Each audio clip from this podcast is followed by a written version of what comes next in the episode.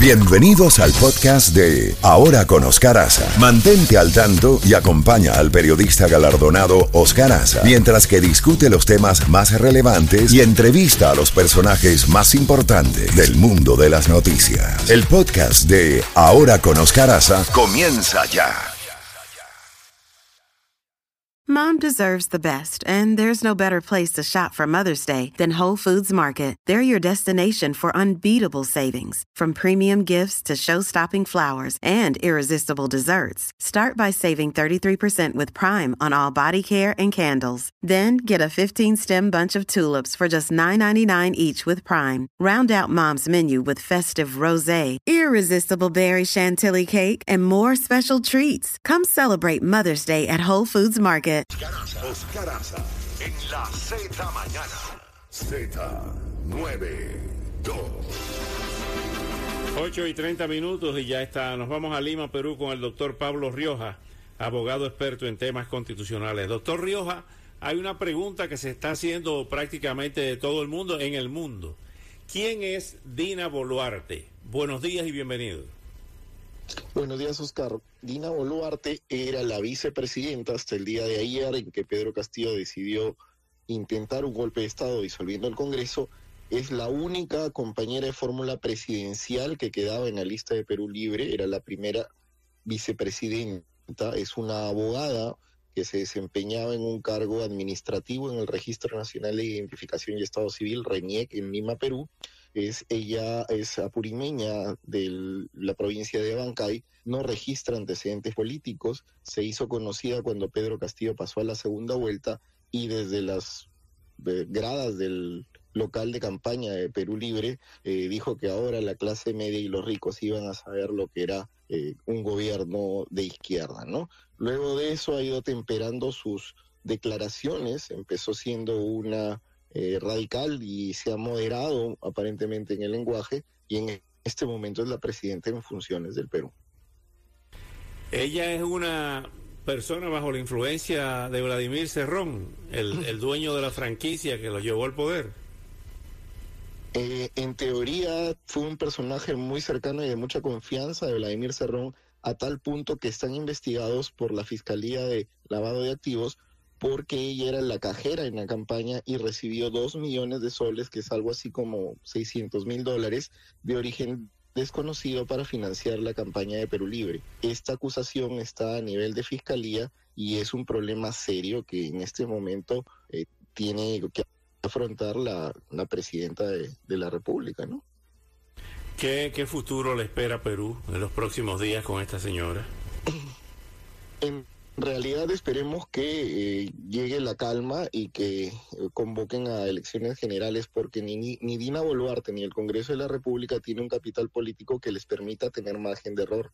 A la primera de bastos es muy probable que la convulsión social que ha estado embalsada se refleje en las calles y pidan el que se vayan todos, porque los 16 meses de Pedro Castillo han desgastado totalmente el capital político de este quinquenio constitucional que no tiene para mucho más, en mi opinión. Ahora hay sectores en el Congreso que dicen que ella debe terminar su periodo hasta el 2026.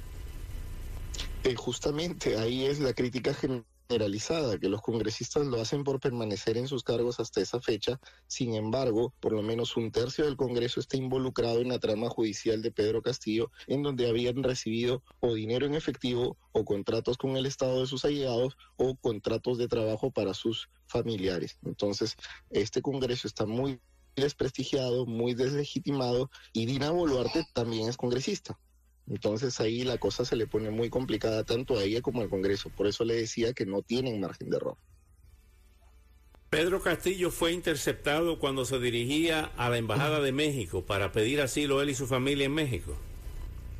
Sí, eso es algo que aunque escuché o todos hemos leído al canciller mexicano decir lo contrario, lo cierto es de que él fue interceptado por la policía en las calles del centro de Lima, delante de una clínica, e inmediatamente fue llevado al Gironchota. Esa es la calle que curiosamente se llama igual que el lugar de donde es originario Pedro Castillo, y fue detenido por la subunidad de acciones tácticas e inmediatamente el director general de la policía se apersonó a hacerse cargo del detenido, luego llegó la Fiscalía de la Nación y lo demás creo que ya es conocido por la prensa internacional.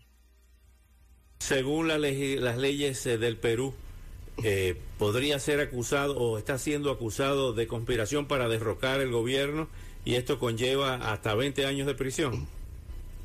Así es, él ha cometido el delito de rebelión que está tipificado en el artículo 346 del Código Penal y hoy se ha programado su audiencia de investigación preparatoria con un pedido de detención preliminar formalizado ya por la Fiscalía ante un juez. Y el que ordena la detención en la legislación peruana es el juez y es altamente probable de que él se le confirme la detención porque en este momento curiosidades de la vida, está detenido en el mismo lugar que Alberto Fujimori que no es otra cosa que un cuartel de la Policía Nacional del Perú, de la Dirección Nacional de Operaciones Especiales, la DINOES. Son vecinos en este momento con Alberto Fujimori. Doctor Pablo Rioja, ¿qué llevó al señor Castillo a cometer esta especie de, de locura, de acto demencial, de decretar el estado de sitio, la ley marcial, querer dar un autogolpe sin tener un militar ni un policía respaldándolo? Lo que pasaba es que desde las 10 de la mañana un personaje llamado Salatiel Marrufo, que había sido el jefe de gabinetes de asesores del Ministerio de Vivienda, uno de los dos ministerios más ricos del país, estaba detallando eh, a nivel nacional en una audiencia pública de la Comisión de Fiscalización del Congreso, él desde la cárcel y los congresistas desde el Palacio Legislativo, el tráfico ilícito de casi 6 millones de soles, que son algo como un millón y medio de dólares, en la que evidentemente el que lideraba toda esta trama ilícita era Pedro Castillo y que alcanzaba a sus familiares, a sus funcionarios más cercanos, a exministros y congresistas en funciones. Entonces parece que él desesperado ante esta situación, porque la vacancia se le venía por la tarde y si no lo hubieran vacado ya era insostenible porque las pruebas habían sido entregadas a la fiscalía hace un mes atrás y lo que único que estaba sucediendo es que, que se estaba haciendo público que Castillo se sostenía por congresistas a los que él tenía comprados él salió desesperadamente a dar este golpe de Estado que finalmente en dos horas se desactivó. Él logró en dos horas lo que el Congreso no había hecho en 16 meses. Ahora viene una parte eh, clave que es la selección de ministros por parte de la nueva presidenta, que es, la, por cierto, la primera eh, presidenta mujer eh, que llega a la primera magistratura en 200 años de Perú, quizá más de 200 años. que esa selección va a decir cómo va, en qué dirección va este gobierno.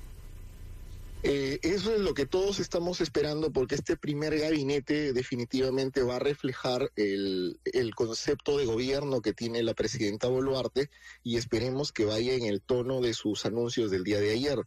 Habló de una tregua política, su mensaje fue conciliador e incluso pidió la reconciliación política de un país que no solamente desde las elecciones, sino desde antes de ella, y que estos 16 meses de Pedro Castillo lo único que han servido es para agudizar las contradicciones conforme el manual marxista. Ha servido también para que muchos se desencanten de, la izquierda, de la izquierda radical, y entiendan de que el Perú lo que necesita es el camino en el que estaba, gobiernos equilibrados, disciplina fiscal y libertades para trabajar y para vivir.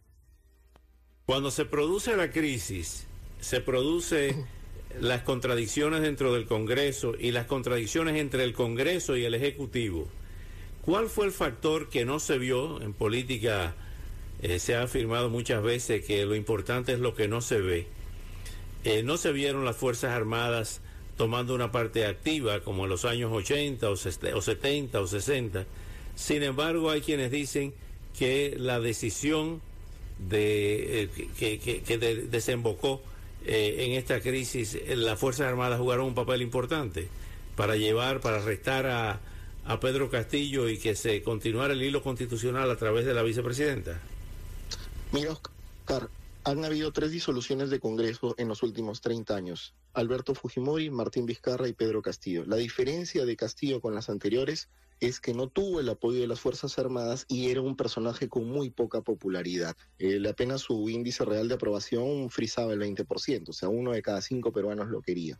Entonces, las Fuerzas Armadas no se iban a echar a la población en contra. Por otro lado, Pedro Castillo es un tipo que ha permitido que gente eh, exterroristas o filoterroristas hayan sido parte de su gobierno, lo que constituía una afrenta permanente a las Fuerzas Armadas. Si tú recuerdas, su primer canciller cae por decir que el terrorismo lo ejecutó la Marina de Guerra del Perú, que al contrario tiene héroes y mártires en la lucha contra el terrorismo. Y otro detalle importante, la Policía Nacional del Perú fue muy, muy manoseada por Castillo. Sin embargo, ayer fue la primera que inmediatamente salió a decir de que no respaldaba el golpe y se puso a resguardar el Congreso de la República. ¿Y cuál es la razón? La policía tiene más de 1.200 muertos en la lucha contra el terrorismo. Hay familia policial que se tiñó de sangre y que parece que ante la primera posibilidad de que Castillo sea detenido por haber quebrado el orden constitucional, han actuado conforme a la Constitución y la ley. Y yo creo que el tema va por ahí. Finalmente, eh, Pablo, eh, ¿cuál es la posición de Keiko Fujimori? Eh, bueno, Keiko pues, tuvo una publicación por Twitter ayer este, pidiendo pues se respete el orden constitucional y democrático. Sin embargo, esperamos un gran sector del país, incluso yo en la elección pasada, como muchos, votamos por ella porque considerábamos que Castillo iba a terminar como lo está haciendo. Esperamos que por el bien del Perú, si bien Fuerza Popular tiene un respaldo importante en la población, Keiko Fujimori no sea candidata porque evidentemente desde el momento que ella se inscriba, nuevamente se van a erizar las pasiones y la polarización política no se va a ir, va a seguir ahí. Finalmente, eh, retomando el tema de la sucesión constitucional, ¿crees que va a terminar, eh, se va a esperar al 2026 y que termine su periodo la actual eh, presidenta o que se va a convocar a nuevas elecciones?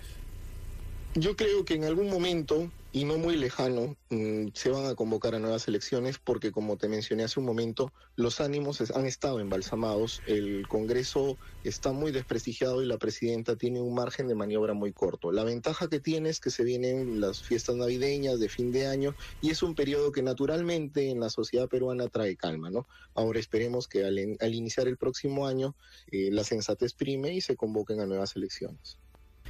Doctor Pablo Rioja, muchísimas gracias por estos, eh, estos comentarios, estos análisis eh, y estas informaciones tan valiosas para toda nuestra audiencia y para la inmensa comunidad peruana que reside aquí en el sur de la Florida.